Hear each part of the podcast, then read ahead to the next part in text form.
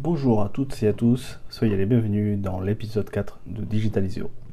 Aujourd'hui, on va faire un épisode plus court. On va d'abord aborder la notion de référencement naturel.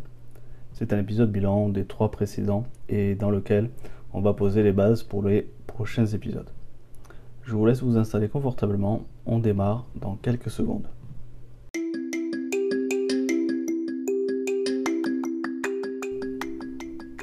Quand on a un site internet ou un blog, on a tendance à publier du contenu en ligne sans prendre en compte les exigences minimales que vos pages devraient respecter pour être mieux référencées sur les moteurs de recherche. Je vous fais découvrir au fil des épisodes quelles sont les exigences et ce que vous devez faire pour les respecter. Si vous comptez lancer prochainement votre site web ou que vous avez déjà un site en ligne, ce podcast est fait pour vous. Cela vous évitera de faire certaines erreurs qui du temps à être rectifiées. Pour ne pas louper un épisode, pensez à vous abonner.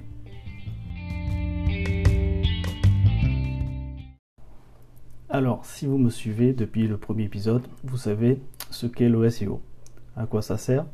Vous savez également ce qu'est la SERP, les éléments qui s'y affichent et pourquoi le SEO est important dans votre activité. Le référencement naturel, on l'a déjà évoqué, consiste à mettre en œuvre les actions d'optimisation pour les pages d'un site web, dans le but de le référencer à la première place sur les moteurs de recherche. Vous vous dites certainement, très bien, mais quelles sont alors ces optimisations? Je vous en parle dans quelques secondes. Les bénéfices que vous en tirerez seront au-delà de vos espérances, mais seulement à condition de faire les choses dans les règles de l'art. Une fois que vous avez respecté et appliqué toutes les étapes, vous avez juste à dupliquer sur les autres pages de votre site. Le référencement naturel met du temps à se lancer car il faut que les moteurs de recherche référencent vos pages, mais une fois fait, si vous avez suivi vraiment toutes les étapes et appliqué toutes les actions, vous aurez des visiteurs chaque jour et ce, tant que votre site sera en ligne. Comme annoncé, le SEO le référencement naturel, met du temps à se mettre en place. C'est pour ça qu'il faut, dès que vous démarrez votre site, mettre en place les bonnes actions. Sinon, les pages de votre site seront mal référencées. Et quand vous commencerez à appliquer les bonnes actions, les bonnes méthodes, bah, il faudra l'appliquer aussi sur toutes les pages, ce qui en fait un gros chantier. Donc, la première chose que je conseille, avant de se lancer dans cette belle aventure, qui est d'administrer un site web, c'est de définir votre nom de domaine. C'est l'adresse de votre site. Elle va se terminer par .fr ou .com suivant votre choix. Eh bien, euh, le choisir peut aider dans le référencement de votre site. Deuxièmement, choisir la bonne plateforme, le bon prestataire pour votre site. Les questions à vous poser à ce stade sont allez-vous choisir un hébergeur et installer un CMS comme WordPress? Ou allez-vous vous tourner vers une solution SaaS Software as a Service, ou encore vous tournez vers une agence proposant la création de sites web? Analysons un peu tout ça. La première des solutions, l'hébergement plus le CMS WordPress. Les avantages, bah, c'est une solution la moins onéreuse, comptée dans les 40 à 50 euros par an. Le nom de domaine et le mail est compris dans le tarif. L'autre avantage non négligeable, c'est que vous êtes le propriétaire de votre site. WordPress est entièrement personnalisable. Vous avez à disposition une grande multitude de thèmes et votre charte graphique, vous pourrez la personnaliser à souhait. WordPress a été éprouvé. Il y a une grande communauté derrière. Vous n'aurez aucun mal à trouver un tutoriel ou de l'aide dans un forum ou un groupe Facebook spécialisé. WordPress est optimisé pour le SEO. Vous trouverez des plugins, des petits logiciels installés euh, dédiés pour gérer la structure SEO de votre site. Les inconvénients, alors, c'est un peu technique à prendre en main au début, hein. euh, mais on trouve facilement de l'aide dans les forums ou les groupes spécialisés comme je l'ai indiqué. Sinon, je vois rien d'autre comme inconvénient. L'autre solution disponible est d'utiliser un SaaS. Définition ce qu'est un Software as a Service. En général, contre un abonnement mensuel, vous bénéficiez d'un site dans lequel vous avez juste à ajouter vos informations, vos produits, vos pages, etc. Alors citons les SaaS les plus connus. Vous avez Wix, Shopify, Dropeasy, WeezyShop, PrestaShop. Euh, il en existe plein d'autres. Les citer tous serait bien trop long. Leurs avantages, toute la partie technique, vous ne la gérez pas. Ils vous offrent la possibilité de réserver le nom de domaine et la boîte mail pour votre site. Alors c'est souvent une option euh, supplémentaire. Prévoyez environ 15 à 20 euros par an. Vous disposez de différents thèmes avec une charte graphique plus ou moins personnalisable. Alors pourquoi plus ou moins? Car la plupart du temps, pour des personnalisations plus poussées, vous devrez toucher au code. Leurs sites sont optimisés pour le SEO. Ils sont faciles à prendre en main pour la et la plupart sont bien documentés. Euh, vous avez à disposition des modules supplémentaires euh, qui permettent d'ajouter des fonctionnalités en plus à votre site. Alors c'est souvent des modules payants, mais vous en avez des gratuits aussi disponibles. Les équipes techniques sont assez réactives dans l'ensemble. Alors les inconvénients, en premier, je dirais les coûts. Il faudra compter entre, enfin il faudra compter 360 euros euh, à l'année euh, hors fonctionnalités supplémentaires payantes. Votre site ne vous appartient pas. Vous êtes à la merci des mises à jour de code, un bug de leur côté et votre site en pâtit. C'est rare, mais ça peut arriver. Les offres les plus intéressantes sont souvent avec engagement et en reconduction tacite. Il reste l'autre solution, euh, vous adresser à une agence web avec prestation de création de site. Les avantages, vous n'avez pas à vous soucier de la partie technique.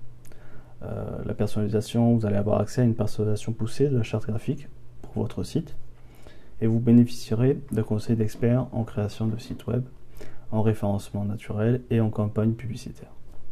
Les inconvénients, euh, ben, les comptez de 500 à plusieurs milliers d'euros suivant votre projet. Euh, certaines agences ne font qu'installer un WordPress et le personnalisent, donc faites attention. Euh, la moindre modification après livraison peut vous être facturée à prix d'or. Attention aux campagnes publicitaires on peut vous vendre un service qui n'est pas respecté. Par exemple, sur Google Ads, lancement de campagnes intelligentes qui vont se gérer toutes seules sans qu'il y ait un suivi des indicateurs de performance. Méfiez-vous des offres dites rémunération au résultat. L'agence se paye si vos campagnes génèrent des ventes, mais dans tous les cas, c'est vous qui avancez le budget de publicité. Allez, un dernier, l'indépendant. D'ailleurs, j'aurai une histoire à vous raconter à ce sujet. Vous pouvez faire appel à un indépendant pour qu'il conçoive votre site. Voyons les avantages. il est souvent possible de négocier un petit peu les tarifs. Euh, ils sont plus à l'écoute et vous, bénéficiez d'un euh, service plus personnalisé. S'il est spécialisé dans un domaine, ça peut être un plus. Par exemple, s'il a l'habitude de créer des sites e-commerce et que vous souhaitez lancer une boutique en ligne, ça peut vous rapporter énormément. Il y a sur le marché beaucoup d'indépendants et très talentueux. Les inconvénients, il peut être difficile de contrôler son niveau d'expertise. Le thème qui va être conçu pour vous peut être réutilisé pour un autre client. On va voir comment se protéger de cela. Il peut y avoir des gens malhonnêtes dans le milieu. Alors voici quelques conseils qui vous serviront pour travailler l'esprit tranquille avec les indépendants. Que ce soit des concepteurs de sites, des graphistes, etc. Pensez à signer un contrat d'exclusivité avec les mentions nécessaires indiquant que le travail effectué pour votre compte est strictement personnel et que de ce fait, à l'issue du contrat, vous serez le seul et unique propriétaire et bénéficiaire. En l'occurrence, tous les échanges, les croquis, les maquettes, essais, logos, et fichiers électroniques doivent rester privés. Ils doivent vous être remis sans aucun verrouillage. Cela vous évitera d'avoir des sites inspirés du vôtre et d'avoir un indépendant qui vous vend 3000 euros des fichiers de type Illustrator, Photoshop ou autre dès que vous les lui réclamez. N'avancez jamais des sommes sans la signature d'un contrat. Demandez toujours des références clients que vous pouvez contacter par vos propres moyens.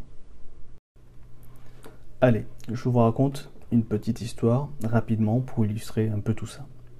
Un jour, je croise sur Instagram une jeune femme que l'on va nommer Élise. Elle postait régulièrement sur la création de son entreprise, projet qu'elle avait entrepris quelques mois auparavant après avoir quitté son emploi dans lequel elle ne se sentait plus à sa place. Au travers de chacun de ses postes, on ressentait clairement son enthousiasme et sa passion. On voyait vraiment que c'était un projet qui lui tenait à cœur.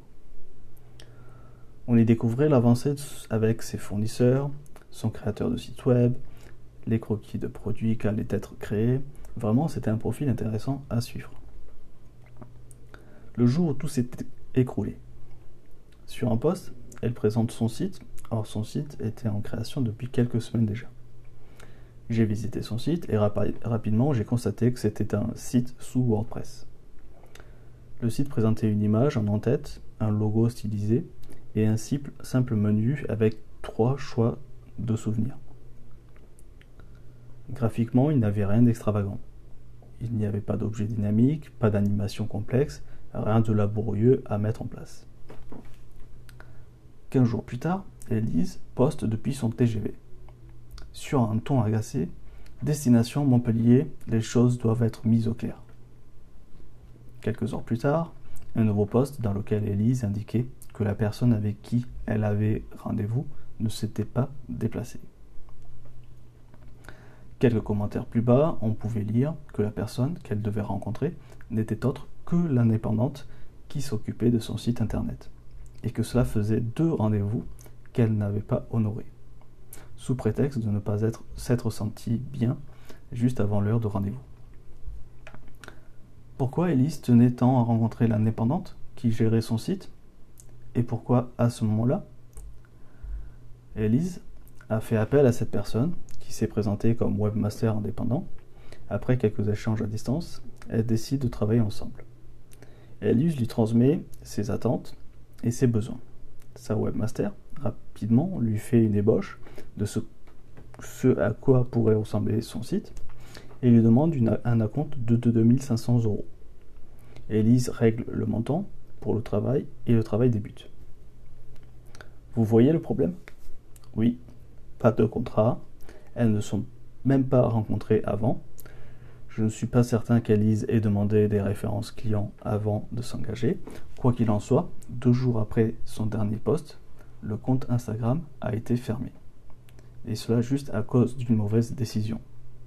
Alors s'il vous plaît, assurez-vous de ne jamais rien laisser au hasard, car cela a très souvent un coût bien supérieur à celui espéré. Bon, vous allez me dire en quoi cela concerne le référencement naturel. Alors moi je vous réponds qu'Elise ne pourra pas faire apparaître son site sur Google et que visiblement elle n'avait pas les bons outils ni les bonnes méthodes pour le faire. Une fois que vous avez euh, votre nom de domaine, vous devez savoir ce que vous allez faire. Allez-vous vous occuper seul de mettre en ligne le site en passant par un hébergement et un WordPress? Allez-vous préférer plus de sérénité et opter pour une solution euh, SaaS? Ou vous préférez déléguer et vous allez faire appel à une agence ou à un indépendant? Il n'y a pas de mauvaise réponse, seule votre expérience et votre budget peut vous aider à choisir. Quoi qu'il en soit, vous avez maintenant quelques cartes en main pour pouvoir faire la différence. Gardez à l'esprit que dans vos choix, le référencement naturel doit être pris en compte.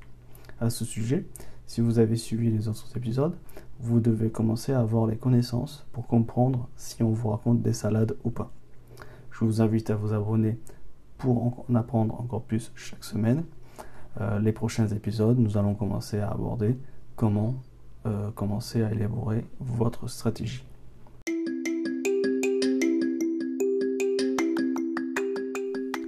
Quelle que soit votre activité, il est essentiel d'avoir un site web.